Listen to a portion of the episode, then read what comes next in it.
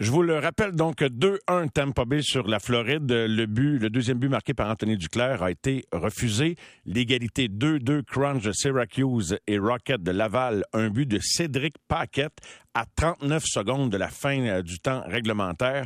On s'en va en prolongation. Ce soir, on parle de dépistage, d'évaluation de joueurs. C'est très subjectif évaluer un ou évaluer des joueurs, à moins que ça soit tellement flagrant comme les années qu'on a eu un McDavid, par exemple, que dire, ben là, il n'y a même pas d'argument. C'est, lui le premier, puis on va regarder qui va suivre. Cette année, il y a plus de discussions quant à savoir qui va être au tout premier rang, deuxième, troisième. Puis même là, j'ai hâte de voir s'il n'y a pas des, joueurs qui vont faire des progressions fulgurantes, le plus on va s'approcher du repêchage sur la liste de certaines équipes. Comment euh, faire la part des choses? Comment distinguer quand tu as des gars de talent semblable, je sais pas si ça existe talent égal, Comment choisir le meilleur quand c'est pas si flagrant que ça?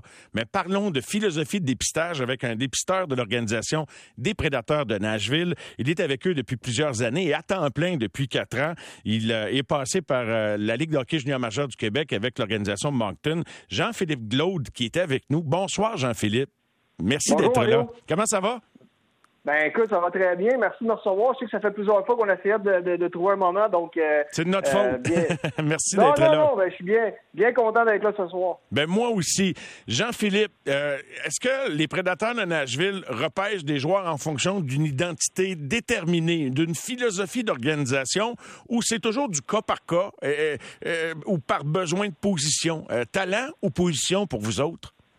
Ben, euh, écoute, je te dirais que c'est assez, euh, c'est assez varié. Hein. Tu sais, je, veux dire, je pense que chaque organisation, quand on commence un repêchage, euh, si on parle de la première, deuxième ronde, même un petit peu troisième ronde, je pense que sensiblement, là, les 32 équipes, on a, sans dire les mêmes joueurs, mais tu sais, ça tourne autour des mêmes noms. on va dire ça comme ça. Après, chaque organisation va y aller des fois selon, entre guillemets, ce qu'ils aiment plus. Des fois, euh, je veux dire, on, on, se cachera pas de dire, puis je, suis convaincu que les 32 pensent pareil. On aime les bons joueurs de hockey, ceux qui ont, en guillemets, une bonne tête. quand on dit hockey sense, euh, je pense que tout le monde aime miser là-dessus parce que souvent, un joueur qui a une, bonne tête, qui a, un bon sens d'anticipation, ben, ce genre de joueur-là va toujours être appelé à progresser. Il va rarement stagner parce que s'adapte à la vitesse du jeu, s'adapte à, les espaces restreints, etc. Il, est capable de bien se positionner sur la glace. Donc, c'est quelque chose qu'on va aller chercher, mais mais je te dirais, Mario, qu'à travers un repêchage, ben, c'est sûr qu'à un moment donné, il faut que tu regardes, dans le guillemets, on appelle la depth chart, un petit peu ce que tu as, puis un petit peu, ben, qu'est-ce qui s'en vient, puis,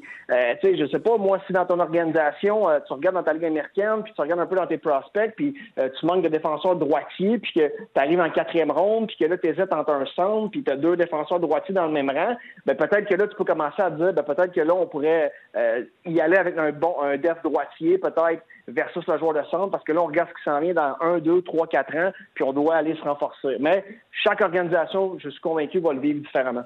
Te rappelles-tu, euh, petite question quiz, voir si tu connais l'historique de ton organisation, combien de fois des prédateurs ont repêché premier au total, Jean-Philippe?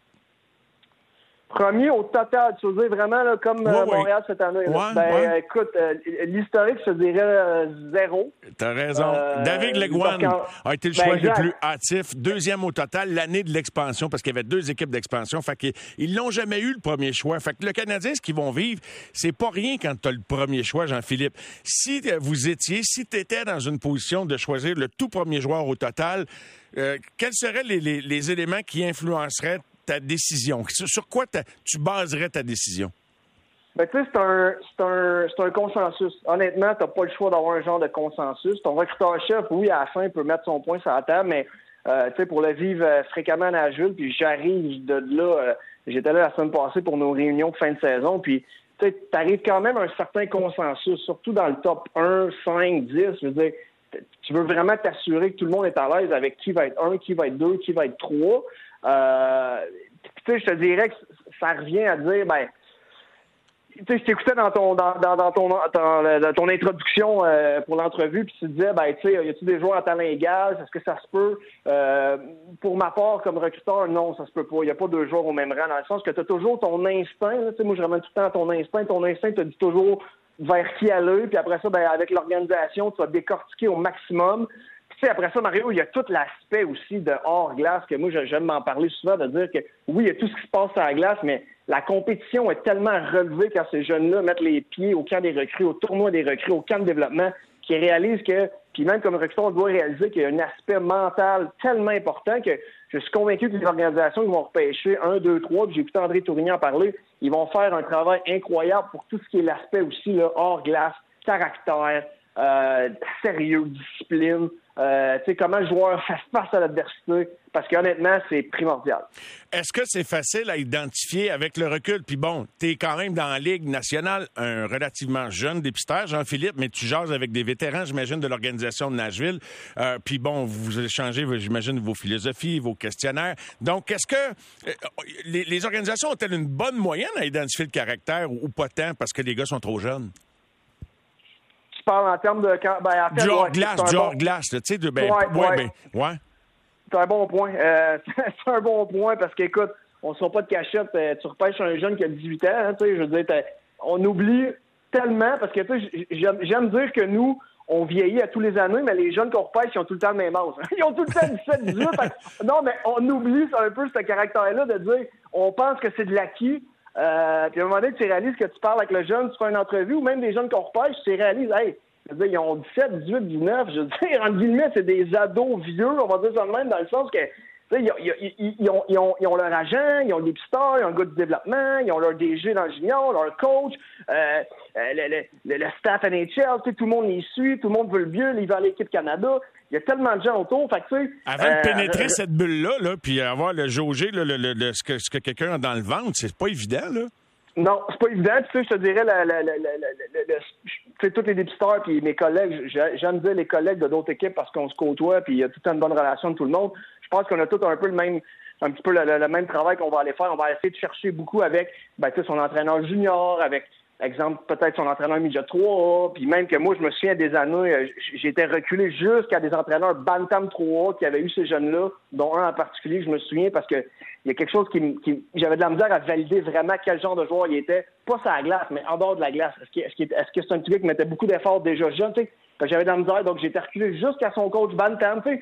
Donc, tu d'aller maximiser toutes les infos autour, mais écoute, on le dit souvent, c'est une science inexacte dans le sens que qu'est-ce que dans 2, 3, 4, 5 ans, le jeune, la motivation, l'aspect hors glace, il y a des, y a des, soit des situations que tu comprends pas pourquoi que le jeune n'a pas réussi, mais c'est pas toujours une question de talent, puis on le sait très bien, c'est un cliché, mais c'est de dire, mais qu'est-ce qui s'est passé pendant ces étés? Pourquoi il y en a qui progressent? Pourquoi en il y a l'impression qu'ils stagnent? Ben, quand tu as deux, trois mois off, qu'est-ce qui fait le, joueur en tant que tel? Puis moi, là-dessus, dans le sens, j'ai pas de doute, c'est beaucoup ce qui se passe en dehors, dès que tu mets le pied en dehors de la glace. Je reviens au tout premier, euh, aux joueurs qui seront sélectionnés QV 2022. Euh, toi, euh, est-ce que tu penses que Shane Wright est un numéro un presque incontestable? Oh, ça, c'est une question avec une réponse de politicien à venir, d'après moi. ah oui? Non, mais tu sais, dans le sens que euh, incontestable, tu sais, je pense que le travail de toutes les, organisations puis de recruteurs, euh, puis tu sais, Shane Wright, je l'ai vu évoluer beaucoup cette année. Je vais en Ontario assez fréquemment. Puis j'ai eu la chance d'aller au moins 18. Donc, tu sais, j'ai vu d'autres joueurs qui étaient aussi euh, peut-être ciblés pour être dans les 10 premiers. ben, tu sais, je veux dire, on, s'entend. Si c'est pas un, c'est deux. Si c'est pas deux, c'est un. sais, c'est un joueur tellement intelligent. Tu sais, je veux dire, il fait tout bien. C'est pas c'est parce que les gens ont tendance à, à, pas voir le spectaculaire. Donc, si on voit pas nécessairement de highlight à, à TSN euh, spectaculaire, on a l'impression que, ben, coudon, il est vraiment numéro un, mais j'aime regarder les détails. Shane White fait beaucoup, beaucoup de petits détails qui font que il rend son équipe meilleur, puis il va accepter peut-être de, de, de, moins contribuer offensivement, mais peut-être pour faire des actions défensives qu'il va permettre l'équipe de gagner. Donc, tu sais, ça fait que c'est un incontournable. C'est un excellent joueur de hockey, puis honnêtement, tu sais, trouver un joueur de centre de 6 pieds, 6 pieds 1, qui, qui, est tout way en guillemets, mais qui a un upside offensif, qui a une bonne taille, euh, c'est dur à trouver. Fait que, tu sais, quand, quand tu as l'opportunité de le faire, ça peut être difficile de passer à côté. Oui, c'est pas c'est pas trop politicien parce qu'il y a quand même beaucoup de logique là-dedans. Et mais je vais te demander, euh, je pense de la même façon que j'ai demandé à, euh, je sais plus à qui j'ai posé de même ce soir la question, mais si, euh, je pense à Danny si Shane Wright, dans ta tête, c'est pas mal un numéro un, qu'est-ce qu'il faudrait que tu vois de quelqu'un d'autre pour ébranler cette conviction-là? Tu sais, qu'est-ce qui ferait qu'il tomberait deuxième? Qu'est-ce qu'il faut voir chez un autre joueur? Parce que c'est dans son profil centre, 200 pieds, il est pas mal seul dans le top 5. Corrige-moi si j'ai tort, parce que couler et centre, mais pas, pas le même profil. Non, pas le même profil. Puis, euh, en fait, la, question qu'il faut se poser, puis même comme recruteur, est-ce qu'on va se la poser, puis même dans nos dernières réunions, on se la posait, est-ce que, le repêchage est dans 45 jours, à peu près? On est mi-mai, juin, juillet, il reste à peu près quoi, 45 jours. Est-ce que en 45 jours, euh, tout peut euh, être chamboulé pour peu importe quoi, une belle prestation, une moins bonne prestation, parce que, tu sais, le travail accumulé, puis surtout les organisations qui vont repêcher dans le top 5, euh, le travail de, de, sur ces joueurs-là, il est fait, oui, cette année, mais je veux dire, on s'entend, tu veux pas te tromper. Donc, quand tu veux pas te tromper, tu recules l'année passée, tu recules deux ans en arrière. Tu vas chercher le maximum de données. Donc, est-ce qu'en 45 jours, tout peut être chamboulé? Moi, c'est plus la question que je me poserais. Mais, tu sais, rendu là, je veux dire, est-ce que vraiment un jeune pourrait, euh, du, jour au lendemain, euh, pénétrer le, top 2, top 3 parce que tout à coup, il y a une grosse prestation? Mais tu sais, on se parle, Mario, puis peut-être que les, les, équipes 1, 2, 3, peut-être que nous, on se parle de Shane Wright, puis peut-être que c'est d'autres noms qui ont comme 2, comme 3. Puis c'est ça la magie, c'est ça la beauté du repêchage. Et c'est ça, la QV 2022. Euh, on est avec Jean-Philippe Glaude, dépisteur des prédateurs de Nashville. Dirais-tu que ça vient avec le fait qu'il n'y en a pas un qui se démarque tant que ça? Ben, je, te dirais encore là, on est dans le côté logique. C'est logique dans le sens que euh, on, parlait des, des McDavid, des Eichel, c'était clair que c'était 1-2. Il y avait pas de. Ou non, c'était Matthews, là, je, euh, Matthew, non, c'était Matthews Liney.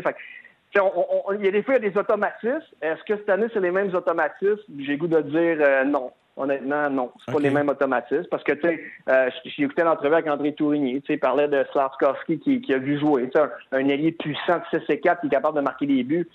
écoute, c'est un autre denrée très, très difficile à trouver. tu sais, je veux dire, on a du Logan Cool au U18 qui a été excellent, qui, je veux dire, qui, a été bon, qui est compétitionné. Je veux dire, c'est des joueurs qui font partie du, mix. L'Autriche euh, est en train de surprendre. Je ne sais pas si c'est un œil sur le championnat du monde, Jean-Philippe, mais l'Autriche a perdu juste 3-2 contre les États-Unis. Et euh, il doit y avoir un bon joueur ou deux dans ce club-là parce que, je veux dire, c'est presque pas normal que l'Autriche soit aussi compétitive. Ils ont battu la République tchèque. Est-ce que si tu avais repêché un gars parmi les premiers, mais qui vient d'un pays, disons, où qu'on repêche moins souvent, t'aurais-tu une hésitation? Jamais. Non, il n'y a pas d'hésitation parce que je veux pas, tu fais le. Puis moi, je l'avais vécu à mon premier repêchage. On avait repêché Kevin Fiala, euh, qui, qui, qui jouait pour l'équipe suisse. Puis, euh, tu sais, je veux dire, on n'avait aucune hésitation parce que le travail avait été fait en amont. Puis, je veux dire, on savait exactement qui vers qui on allait. On savait exactement qui on repêchait. Euh, je veux dire, même euh, Nicolas Hillers, Winnipeg l'avait pris. Il était venu jouer à Halifax un an, oui, mais c'est un gars qui venait aussi de, euh, de mémoire Autriche aussi, où il est allé, il a déménagé, peu importe. Mais tu sais, c'est des jeunes que je veux dire, il n'y a, pas, il y a aucun, euh, la provenance n'a absolument rien à voir avec, euh, tu vas-tu le prendre 8 ou 9 ou peut-être à cause de ça, on va le faire dégringoler. Mais je vais préciser ma question plus sur le calibre du pays, pas sur les valeurs, quoi que ce soit, là, comme la Russie, quoi que ce soit, mais vraiment sur le fait que, bon, ben, tu sais, son environnement était sans doute moins fort. En même temps, tu sais, c'est comme un compéteur quand on l'a sorti de Slovénie, quelque part, ou, euh, ou un chose en Allemagne, euh, Zyder, puis l'autre, ouais. également. Tu sais, je me demande jusqu'à quel point, quand c'est des gars qui viennent d'un réseau qui est moins connu, jusqu'à quel point ils disent, ouais, mais on sait bien, ils dominent parce qu'ils jouent là. Puis là, ben, tu as une petite fenêtre dans compétition internationale. C'est là que tu prends la grosse info. Comme au championnat du monde, là, Ken Hughes est sur place. S'il pogne un coup de foot avec Slav Karski, ça se peut qu'il y ait une grosse discussion avec son dépisteur qui veut Shane Wright, lui, là. là. Ah, c'est, c'est définitif. Puis c'est, la beauté de, notre métier, c'est d'essayer de faire la projection, de dire si Slav Karski, par exemple, euh, avait joué cette année pour les Knights de London, euh, est-ce qu'il serait numéro un en ce moment? Ben, il serait, en tout cas, il ferait plus parler de lui, il serait dans la vitrine. Ben non, mais la question est légitime. C'est exact. Puis c'est nous, comme, comme recruteurs, c'est souvent la question qu'on se pose. Quand, par exemple, un joueur européen parce que, tu sais, des fois, les, les, équipes moins 18, les universités américaines, la CHL, euh, ils ont une belle visibilité, on s'entend, ils ont une super visibilité pour les recruteurs ici. Bon, les voit, ils jouent, et puis ça, c'est un point à pas négliger. Ces jeunes-là jouent déjà sur des glaces nord-américaines. Donc, tu sais, on, déjà, on a déjà capable d'une genre de projection. Euh, si, exemple, on a, je sais pas moi, Kemel, un Finlandais, euh, si Kemel avait joué pour les Volchars de Drummondville, ben peut-être qu'on entendrait parler de lui quand peut-être qu'il aurait marqué 53 buts cette année, puis tout le monde parlerait de lui. Donc, ça, nous, notre, travail, en guillemets, c'est d'être capable de voir est-ce qu'on a des comparables, est-ce qu'on peut les projeter, puis c'est des questions qu'on se pose sans arrêt, puis Écoute, la réponse, va venir euh, à Montréal le, 7-8 juillet, c'est la volonté de. La réponse sur la sélection, puis la réponse si c'était la bonne sélection, ça, des fois, c'est des, c'est des années plus tard. En terminant, Jean-Philippe Glaude, dépisteur des prédateurs de Nashville, je te demanderais, vous dites-vous en dépisteur que ça sera pas évident 2022 parce qu'il vous manque des échantillons? Prends Wright, il y a une année qui n'a pas joué. Est-ce que vous vous dites que la marge d'erreur va être plus grande en terminant? Ah, la marge d'erreur plus grande. Écoute, je, sais pas quelque chose que j'ai senti qu'on a discuté, pour être honnête. Je ramène à dire qu'on a beaucoup de données sur ces jeunes-là. On comprend qu'il y a des années ratées. Euh, tu sais, oui, il y a des jeunes qui tu peux dire s'il y avait eu une année de plus, une année jouée complète, est-ce qu'il y a de la projection?